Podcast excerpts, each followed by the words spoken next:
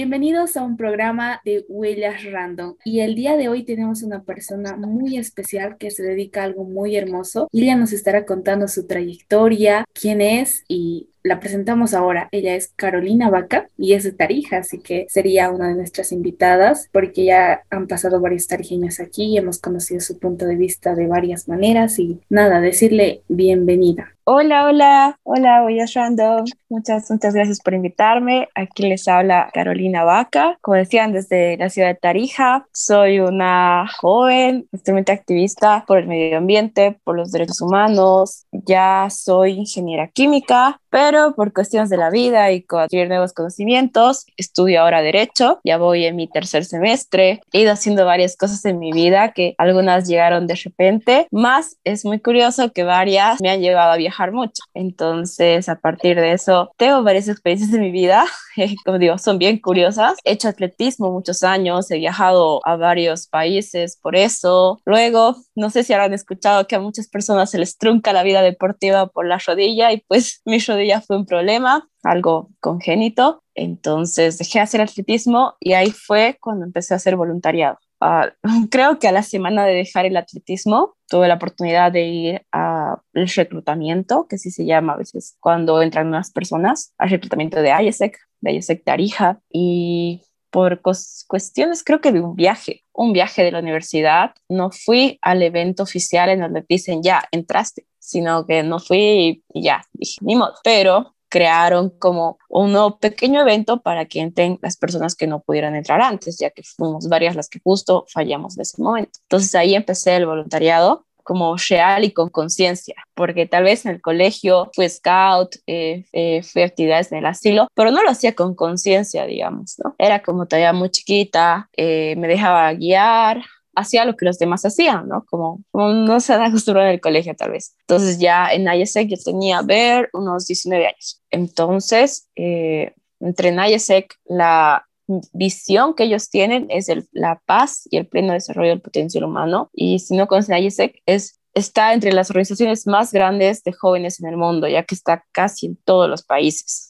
y está en muchas ciudades. Por ejemplo, en Bolivia creo que hay más de siete organizaciones de ISEC. Entonces, es bien grande, tiene un ambiente súper intercultural, siempre estás en contacto con personas de otros departamentos, de otros países. Es bien interesante para ese tema intercultural. Entonces, estuve ahí varios años, eh, conocí gente increíble y lo que, hace, lo que hacen en ISEC es que tú puedas desarrollar tu liderazgo de, de dos maneras, ya sea de manera local o así, de manera local, estás trabajando con más personas. Se puede decir también que es como un voluntariado, a veces yo lo sentí como empresarial porque aprendes muchas herramientas, ya que el otro lado de, de este, de, ejercer el liderazgo es que puedas tomar un intercambio en el extranjero. Entonces, esto lo hacen los, los mismos jóvenes hacer que jóvenes de Tarija vayan a otros lugares y jóvenes de otros lugares vengan a Tarija. Así desarrollan tanto el liderazgo las personas que están gestionando eso como las personas que, que están en el proceso de intercambio, ¿no? Entonces, unos van a hacer una acción social y otros van a hacer esta de gestiones. Así que, nada, yo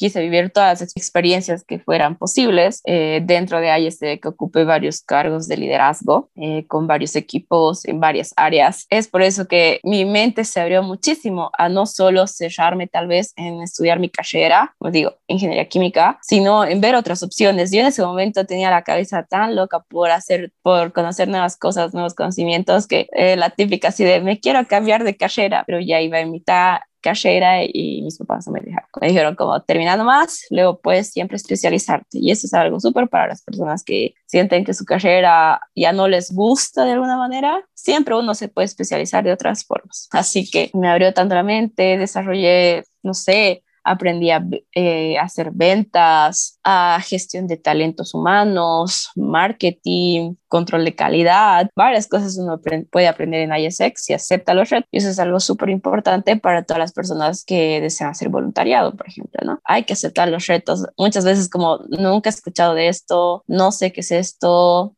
pero si le pones pilas y más en un voluntariado donde tienes a veces la oportunidad de, de aprender, de equivocarte y aprender, donde no te van a juzgar, no te van a votar, por ejemplo, del trabajo que, que, que algunos pueden depender económicamente, sino como es un voluntariado, no hay una retribución económica, uno a veces puede darse ese lujito de, de, de, fallar, pero porque tienes un equipo y te van a apoyar. No todos somos perfectos, ¿cierto? Entonces ahí desarrollé muchísimo eso. Y también, como les decía, me fui de intercambio para desarrollar la otra parte, la, esta parte social. Fui a Santarém, Brasil. Es una pequeña ciudad que está en el norte de Brasil, en medio de la Amazonía. Es como la perla.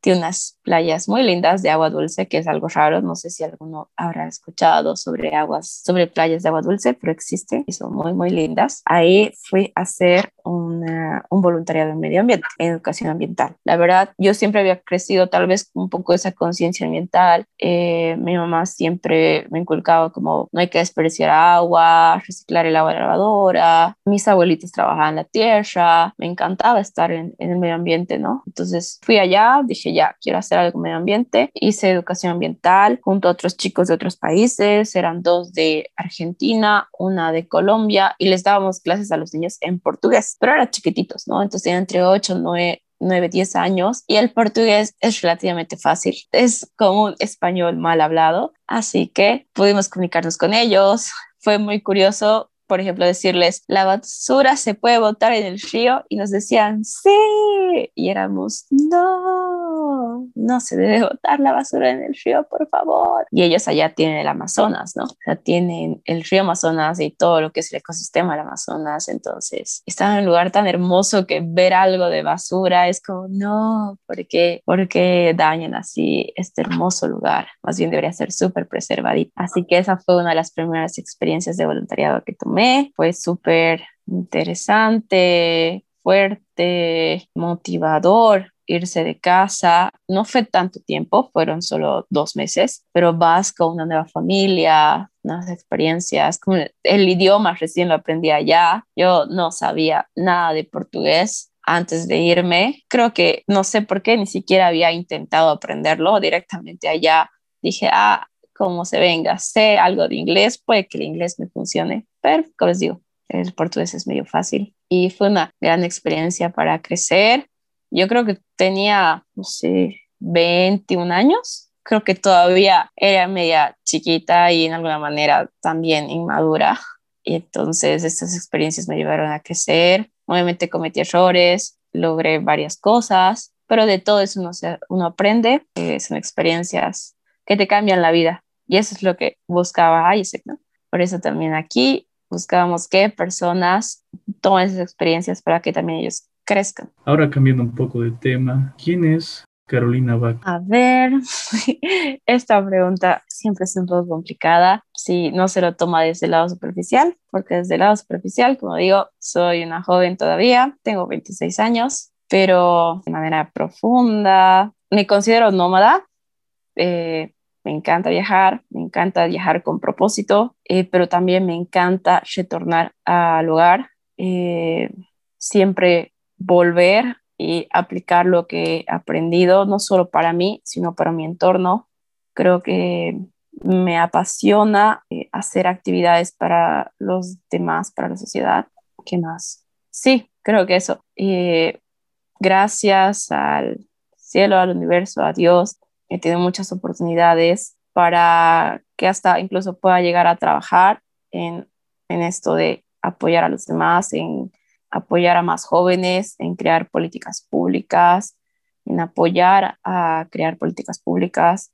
Entonces, no, me siento muy agradecida con todas las experiencias. Creo que sí, agradecida es una palabra, un concepto que trato de siempre inculcar en mi vida me gusta también motivar a otras personas eh, a que se animen a vivir nuevas experiencias. A veces es complicado, como decían, escuchan voluntariado y algunos dicen no, los papás a veces no quieren que, que, hagan eso, que es una pérdida de tiempo, que se enfoquen en sus estudios, más eh, gracias al cielo, mis papás siempre me apoyaron en esto, vieron que eh, me hacía bien, que yo podía crecer y ser tal vez una mejor persona, entonces sí, me apoyaron muchísimo. Y por eso creo que soy una persona que trata de ser muy agradecida con todas las oportunidades que se le han dado.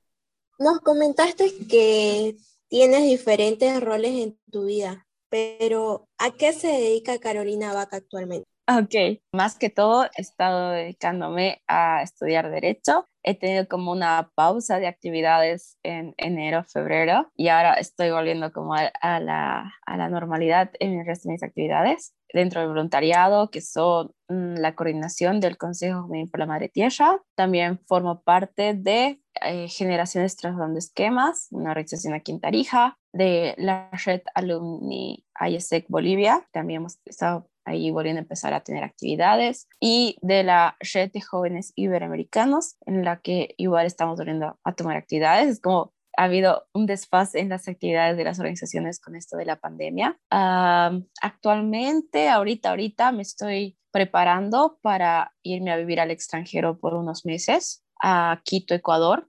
Así que estoy súper con los trámites de la visa, con otros requisitos y ya preparándome para esa nueva experiencia. Voy a ir a hacer un voluntariado de solidaridad internacional con una ONG que se llama France Volontaires, en español Francia Voluntarios. Y en eso ahí, ahí, voy. Creo que no salgo mucho de mi casa por el tema de la pandemia. Manejo un poco de bici y nada, estoy en esa etapa de despedirme de mis amigos, ¿no? Ya que los voy a volver a ver hasta el próximo año. ¿Cómo decidiste formarte en Derecho?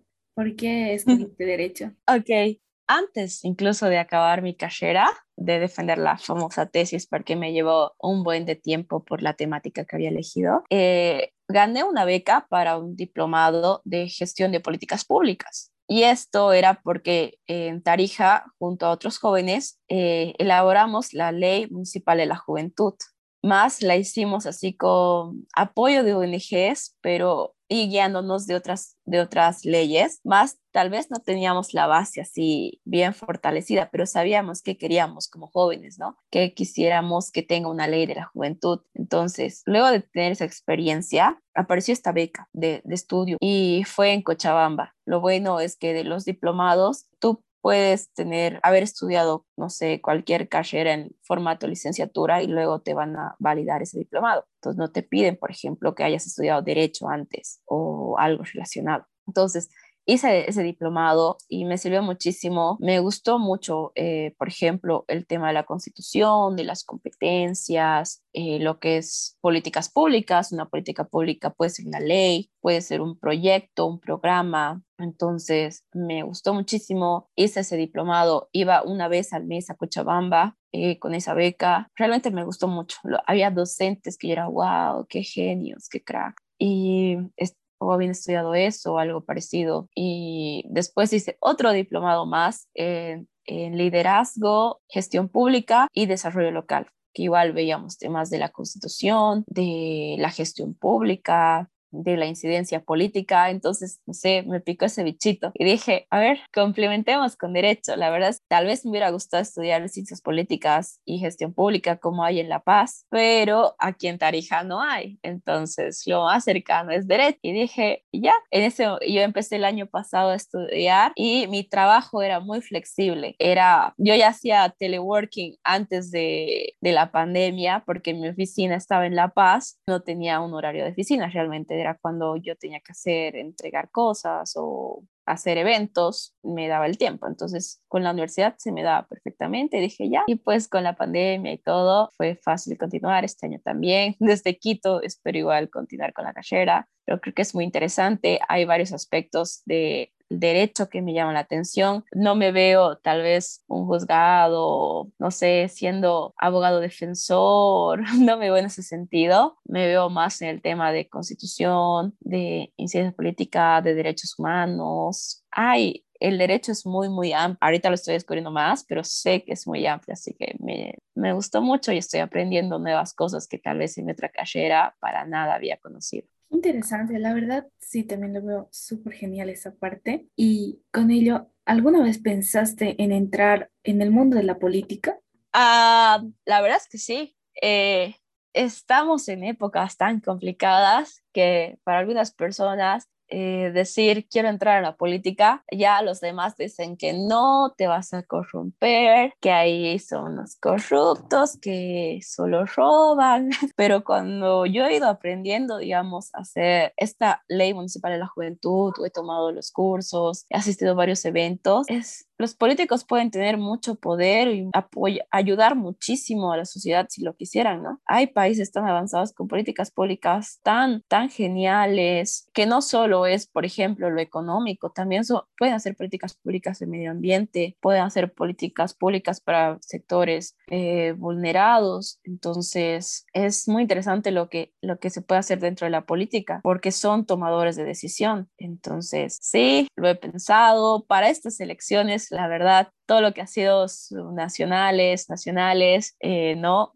no pensaba, pero tal vez en unos años sí. Admiro mucho a las personas que, que son candidatos porque, por ejemplo, porque ella no podría ser ahorita una candidata porque me falta fortaleza emocional, como que ellos tienen que estar atenidos a que las personas siempre desconfíen de ellos, que crean que entran a la política por intereses personales. Yo conozco varios políticos jóvenes que entran por convicción de querer apoyar al país, pero les ha pasado tantas cosas, les han dicho tantas cosas que no, todavía no soy lo suficientemente fuerte emocionalmente para entrar en la política, pero sí, eh, yo me veo de más años ya siendo una adulta más formada igual, eh, con más cursos obviamente, eh, no sé, siendo asambleísta o concejal o sea, en el sentido de hacer leyes, hacer estas políticas públicas, o sino también ejecutándolas. Por ejemplo, siempre he dicho, mi sueño loco y a lo que aspiro en muchos, muchos años, porque es algo difícil de llegar, es ser ministra.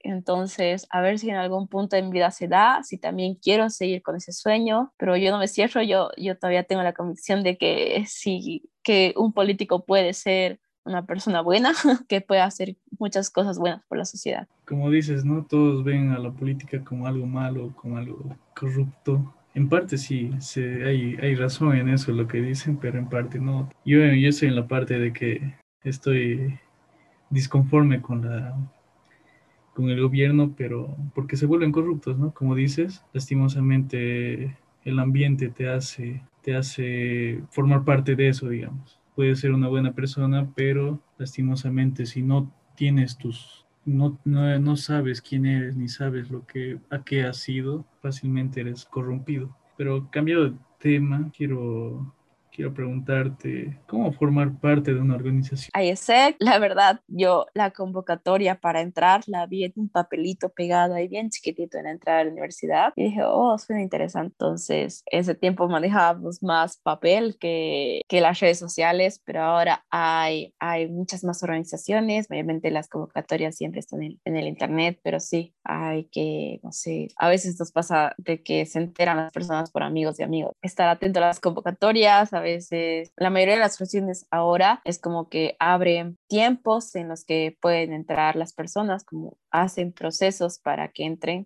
No es tan así de entro cuando quiero a una organización, porque siempre está esto importante de que cuando entran personas nuevas a una organización, estas sean eh, inducidas, o sea, que les expliquen cómo es todo el sistema, ¿no? Porque si no, no van a entender y no les va a gustar. Entonces, hay procesos para que entren estas personas, por eso siempre hay tiempo. Y como digo, realmente las convocatorias están en redes sociales, pueden poner, digamos, no sé, medio ambiente, organizaciones, medio ambiente, y a veces sí les va a aparecer porque en las descripciones de las páginas ponen eso. Entonces, llegan. Ha crecido mucho el tema de organizaciones juveniles en Tarija. Por ejemplo, yo no conocía ninguna organización juvenil en medio ambiente, por eso entré a la organización Gente que hicimos actividades en medio ambiente, pero es mucho más grande, hacían muchas más actividades, hasta que como no habían actividad, actividades en medio ambiente, yo creé de alguna manera una organización en Tarija. Entonces, si tal vez no encuentras una organización que sea para ti o que, o que vaya con lo que quieres hacer para ayudar a este mundo, la puedes crear también. Es una buena opción. Encuentras a otros amigos, encuentras a otras personas con esa visión y lo pueden hacer juntos. Así a grandes rasgos,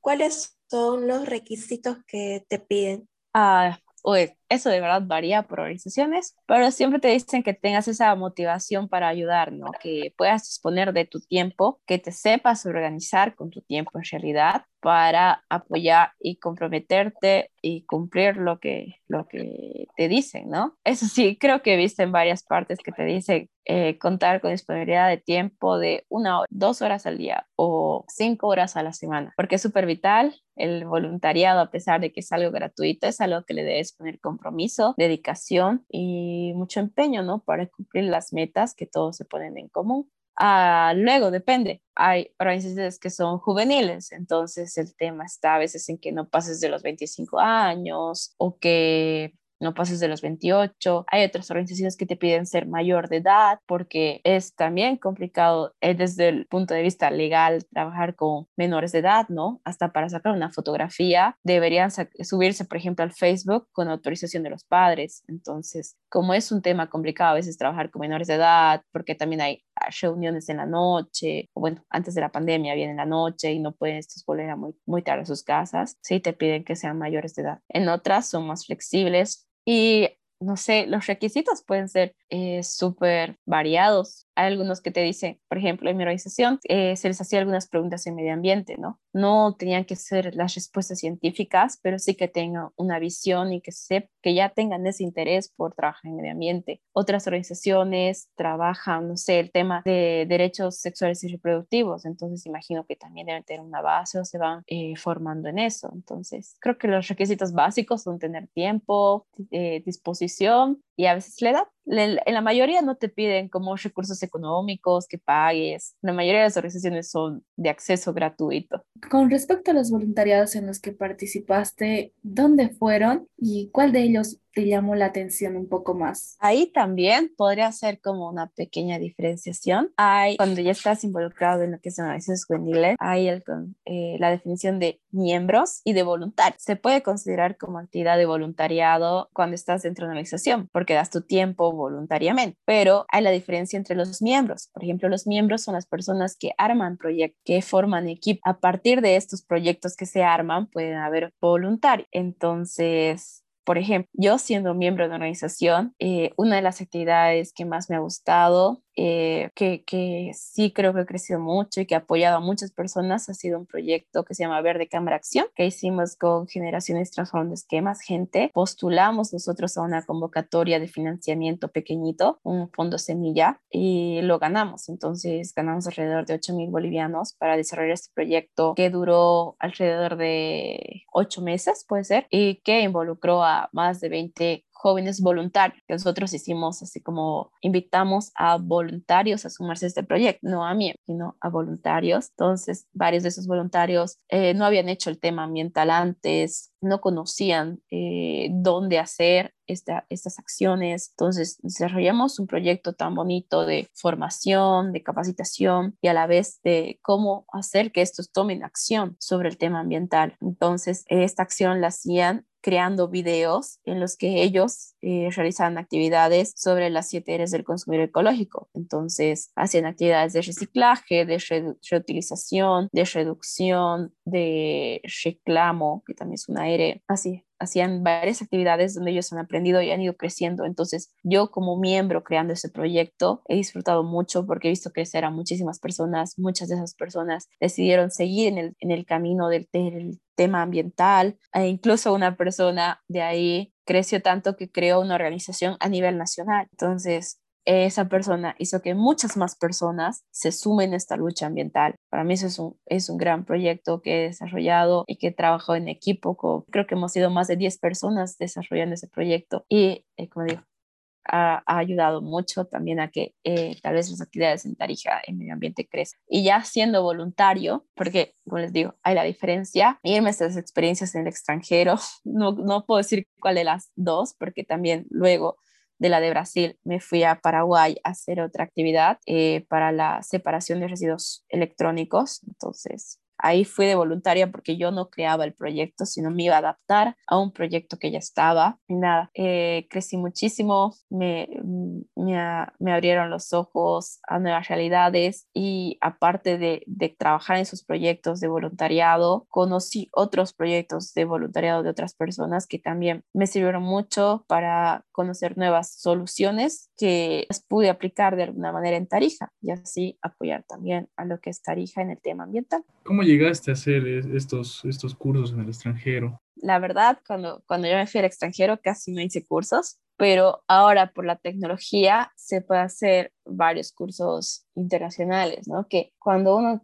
eh, persigue un sueño es importante buscar estas oportunidades. Muchas veces estas no caen del cielo, entonces eh, se puede decir que yo buscando, buscando no encuentra. Entonces he pillado varias oportunidades. Ahorita estoy en un programa que se llama Finanzas Sostenibles para el Futuro, en donde estamos aprendiendo muchísimo sobre qué es el, la el financiamiento climático, qué opciones hay, cómo se puede conseguir fondos para, para trabajar el tema de de adaptación y mitigación, que es súper importante en la lucha contra el cambio climático. Más he descubierto que estos a nivel gigante son proyectos de, de desde hasta, por ejemplo, el más pequeño es hasta 10 millones de dólares. Y es como, wow, qué increíble debe ser eh, manejar tan grandes sumas de dinero para luchar contra el cambio climático, ¿no? Entonces, hay estas oportunidades, eh, más bien cuando uno va, como les digo, todas esas experiencias que me he llevado en voluntariado en el extranjero, he ido conociendo a una persona, otra persona, y estas me van pasando links, o yo voy viendo en sus perfiles de Facebook que los comparten. Entonces,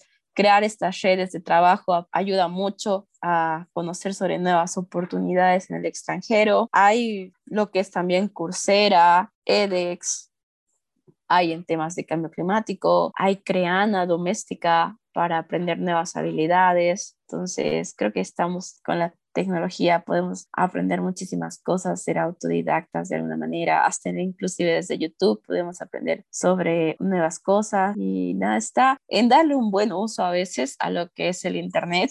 Yo, yo sé que, que soy una persona que hace scroll, que entra al Instagram y puede estar mucho tiempo, pero también trato de enfocarme en aprender más, en llenarme de conocimientos y también compartirlos. Creo que siempre trato de, de decir a las demás personas como, hey, chequen esto, vean esto, está súper interesante. Alguna vez toca invertir, eh, más bien como que ya tengo mis ahorros y, y, puedo pagar un curso. Por ejemplo, ahora hay un curso de máster en innovación ambiental que es para hacer proyectos en el tema de ambiental, emprendimientos sociales, que cuesta 15 euros. Dura como 8 meses, 8 meses de clases por 120 bolis invertirlos. Eh, no gastes en ropa, no gastes en...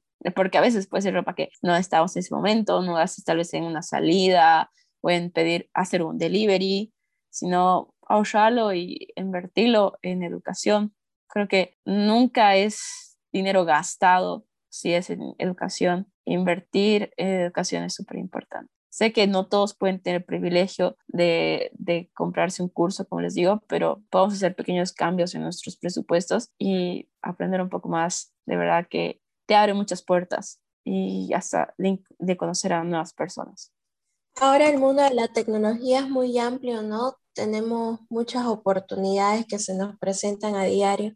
Exacto, hay hay, hay muchísimo por conocer en este mundo a Decir a las personas que quisieran hacer un voluntariado, pero no lo pueden hacer por falta de tiempo o por factores económicos tal vez la falta de tiempo ya no debe ser un pretexto para nosotros o para las personas. Es la cuestión de organizarse. Hay, de verdad que con el Internet, como digo, puedes aprender muchísimo. Hay muchísimos videos de cómo organizar tu tiempo, cómo planificar y así darte unos tiempos donde tú te llenes de otras actividades que, aunque las veas súper diferentes a lo que haces, te van a servir muchísimo. Y también tener este concepto de hay que dar el tiempo para los demás. Eso es lo que yo siempre, o bueno, he tratado de aplicar, que es no todo es para mí. Eso de yo, yo, yo, yo es, es malo. Debe haber un equilibrio en nuestras vidas. Está bien que seamos estudiantes. Bueno, también ya, ya me ha pasado y sigo, pero está bien que seamos estudiantes y que queramos aprender. Obviamente creo que quisiéramos ser los mejores alumnos, ¿no? Que si entramos a algo, siempre queremos dar lo mejor de nosotros, pero hay que buscar ese equilibrio de no solo pensar en nosotros, sino pensar en el planeta o en los demás o en las personas que eh, no tienen las mismas posibilidades que nosotros. Entonces, dar nuestro tiempo, organizarnos y hacer actividades de voluntariado, ya sea en organizaciones o aunque sea de manera eh, individual, con las iglesias, es súper importante. Nos, nos ayuda a crecer muchísimo, nos abre la mente. Y a veces puede ser que los padres, bueno, yo he escuchado muchas personas que dicen, no, pero mis papás no quieren. Eh, los papás cuando vean que tú estás cambiando, que estás mejorando, que es satisfactorio para ti lo que estás haciendo, ellos te van a apoyar. Yo he conocido así igual varias personas que decían esto, ¿no? Mis papás no quieren que en el voluntariado no se, no se gana, se pierde el tiempo, pero luego de ver que sus hijos, no sé, han conseguido un logro, han conocido a unas personas, han hablado en público, que a veces el voluntariado te ayuda en eso, eh, se sienten felices por ti y siempre te van a apoyar. Entonces, te dicen, sígale, eh, factores económicos, como digo, muchos de los voluntariados son gratuitos. Hay algunos en los que te, te dicen una cuota, no sé, una cuota anual, que también no es mucho. Creo que alguna vez he escuchado 200 bolivianos, por ejemplo, una cuota, una cuota mensual, anual, que te la deja, no sé, pagar todo el año. Entonces vas ahorrando. Y creo que si hay que hacer gastos, muy pocas veces me ha tocado, parece que hacer gastos, tal vez verlo más como más que gastos sería verlo como inversión porque es un espacio donde vamos a crecer, eh, no vamos a hacer cosas malas, eh, nadie sale de la mentalidad, sale de su casa con la mentalidad de hoy voy a hacer algo malo por, por la sociedad, más bien todos salimos de nuestras casas a hacer un voluntariado con las mejores intenciones y eso es bueno, ¿no? La verdad me gusta mucho la parte en la que trabajas con voluntariados porque detrás de todo eso seguramente hay un esfuerzo gigante, tal vez días sin dormir, noches de mucho esfuerzo y qué interesante. Y tú eres coordinadora y también eres fundadora del Consejo por la Madre Tierra que es una organización, un consejo muy, muy bonito que nos ayuda a entender varias cosas que está creciendo cada día más y preguntarte, ¿no? ¿Cómo nació la idea para formar el Consejo por la Madre Tierra? ¿Cuál fue ese proceso de fundación para este? La verdad fue que yo llegué a eso fue algo interesante, ya que eh, por un contacto de un contacto me hicieron una entrevista como joven activista y por un contacto y otro contacto me invitaron a la cumbre de jóvenes agua y cambio climático. Fue más o menos en noviembre del 2018 y ahí fueron jóvenes de todo Bolivia de todos los departamentos del área urbana y rural. Más bien de Tarija éramos 10, pero yo era la única de Tarija, Tarija. Los demás eran chicos de comunidades guaraní, de Entre Ríos, del Chaco, de Chocloca. Entonces fuimos todos a ese evento y salieron muchísimas ideas en eso de, cambio climático por delegaciones, por, por,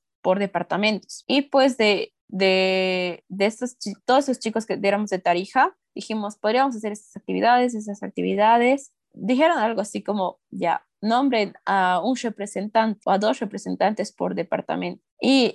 No sé, tal vez por mi participación activa en el evento, me dijeron eh, una de ellas que sea Carolina. Y era, bueno, y este evento fue organizado por UNICEF, si lo conocen, es el Fondo de las Naciones Unidas para la Niñez, el Ministerio de Medio Ambiente y Aguas y la Autoridad Plurinacional por la Madre Tierra, que son las entidades estatales que ven el tema de medio ambiente y cambio climático. Entonces, luego de ese evento, eh, a los dos meses nos dijeron, quieren venir a La Paz, vamos a hacer un encuentro de los coordinadores o, bueno, de los delegados elegidos por departamento. Y yo, toda inocente, un viaje, sí, voy.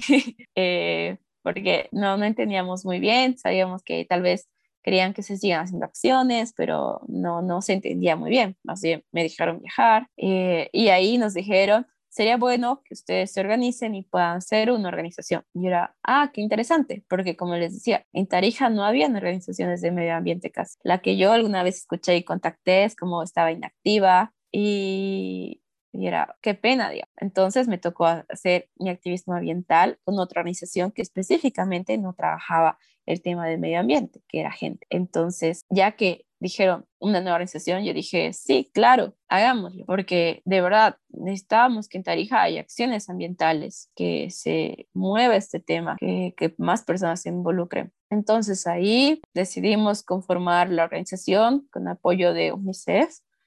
Eh, fuimos alrededor de 20 personas, casi, casi dos personas por departamento, en algunos lados tres. Y nada, la fundamos, volvimos a nuestros departamentos, eh, tratamos de hacer eh, crecer estas organizaciones a nivel departamental con las personas que han venido a esa cumbre anteriormente, más algunos no pudieron. Por ejemplo, en Tarija me costó demasiado porque nadie más vivía en Tarija. Entonces yo tuve que hablar a dos amigas muy cercanas que les comenté esto, ¿no? Si querían formar parte, como les dije ya antes, si ves que no hay una organización que que sea para ti, que no es lo que estás buscando, o tú quieres innovar y crear una nueva temática eh, como organización, entonces busca más personas, eh, anímate a hablarle a otros. Entonces yo encontré a dos amigas muy queridas, Abigail y Mariana, si alguna vez escuchan esto, muchas gracias por apoyarme en ese momento. Eh, lanzamos una convocatoria en Tarija, hicimos que muchas más personas entren. Al principio éramos algo de 15 personas en, la primer, en el primer reclutamiento, se salieron varias,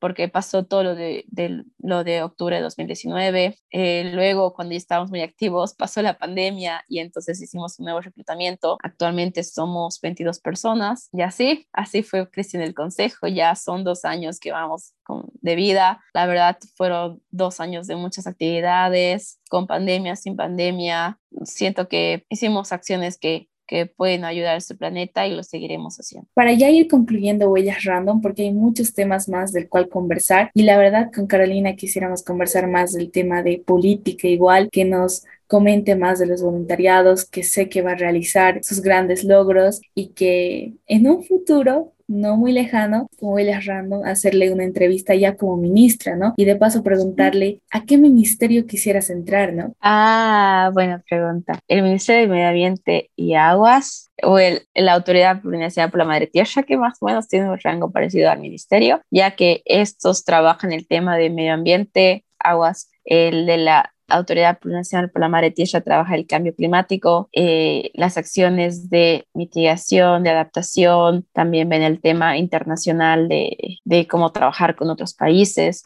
Entonces, hay, eh, me gustaría apuntar a esos, a esos, a esos sitios.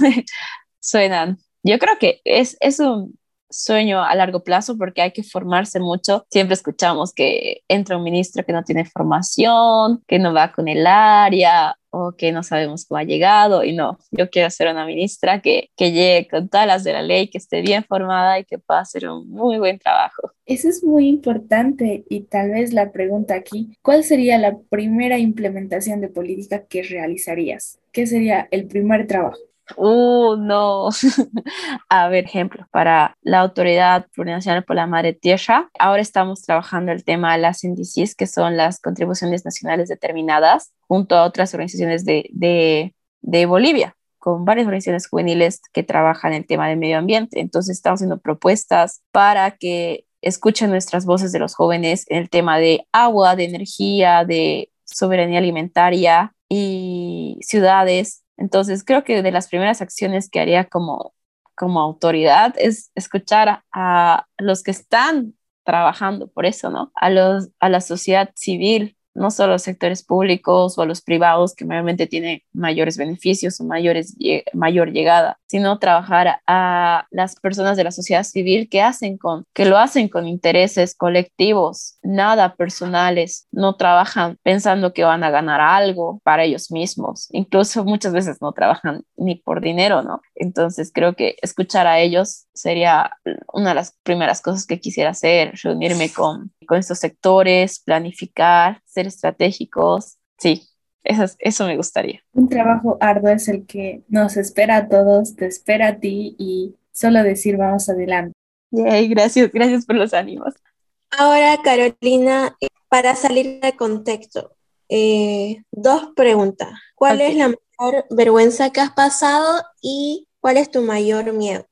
estas, estas preguntas son características del programa. Ya, ah, vergüenza esa que nunca se va de mi, de mi memoria. Y bueno, yo soy una persona que le gusta dormir y si está cansada, está cansada y se duerme. Muchas veces he dicho, no, hasta aquí llegué y me duermo. Pero ya desde el colegio, que no me voy a olvidar, que yo me estaba sentada en, la, así al medio, adelante. Eh, yo estudiaba en la, en la tarde y como entrenaba muy temprano, en la tarde llega fundida y por el calor, no, no, no, no. me, me ha dado un sueño terrible y yo en primera fila cabeceaba así, me dormía, me dormía, me dormía y me dormía y el profesor se daba cuenta y en un así creo que me ha dejado unos minutos, pero después así, Carolina, yo no podía despertar, así trataba de abrir mis ojos y no podía, no podía decir, no, ya Caro, despierta, por favor. Y no podía, y el profe así como me seguía hablando y no, nunca se va, se va a olvidar mi mente de ese momento. Eh, fue terrible porque yo realmente quería despertarme y no podía. Y es así como que después tengo muchos otros momentos en los que me he dormido, así en cualquier lugar creo que me puedo dormir en cualquier lugar parada, sentada en algo importante, no importante, yo me duermo porque me duermo. Es algo vergonzoso.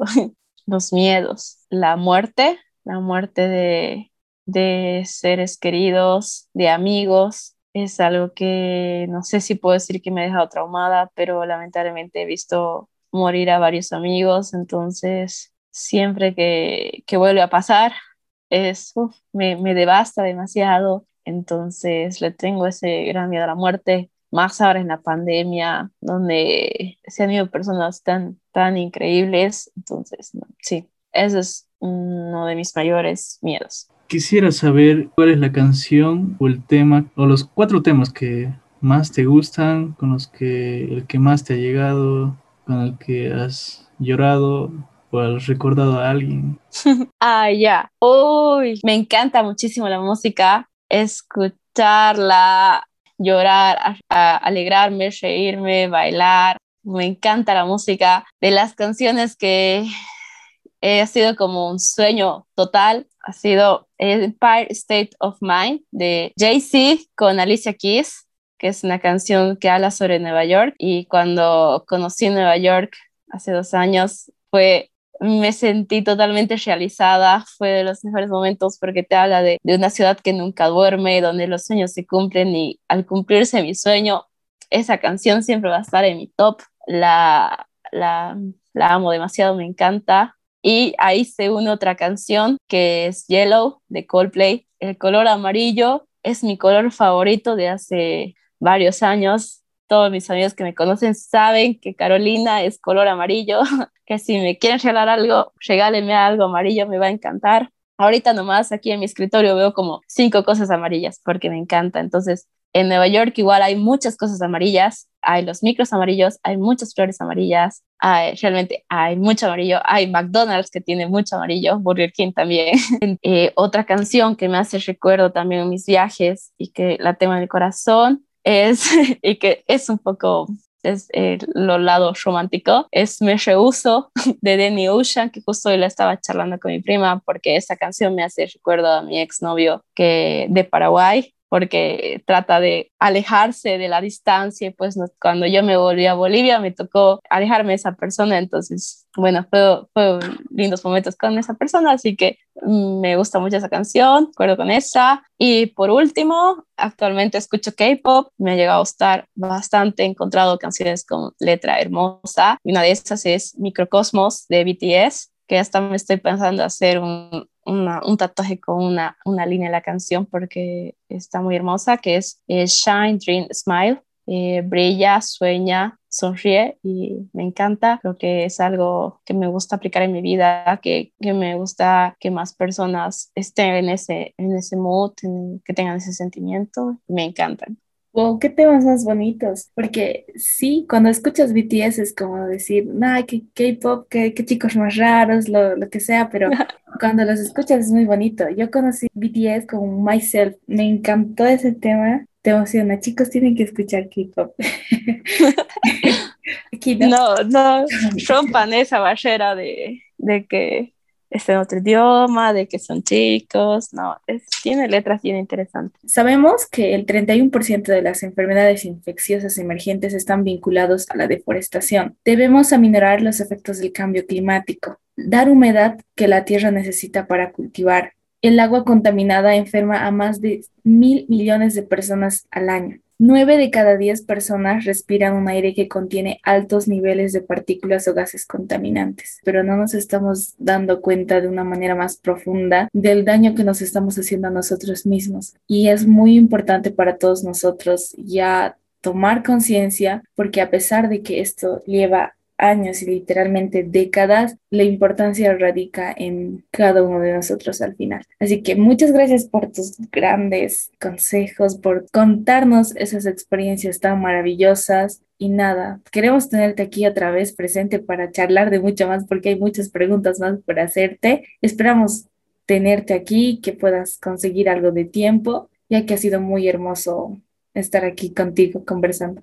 Ah, gracias a ustedes por darme rienda suelta que pueda conversar sobre lo que he hecho, he estado logrando y, y tratando de apoyar, de trabajar por, por nuestro planeta, por el medio ambiente, por la sociedad. Entonces, no, gracias por la oportunidad, sigan así. Eh, he escuchado sus otros capítulos, entonces hay mucha gente interesante a la que podemos escuchar y aprender. Muchas, muchas gracias a Ale, Bianca, Joel. Nada, muchas gracias a ti, te lanzamos todos los ánimos, te los mandamos de corazón y agradecerte mucho, mucho y esperamos también tenerte en otra oportunidad, por esta vez hablando de política. Listo, estaré atenta al siguiente convocatorio. Decimos hasta la próxima y huellas random hasta aquí. Hecho. Hasta la próxima.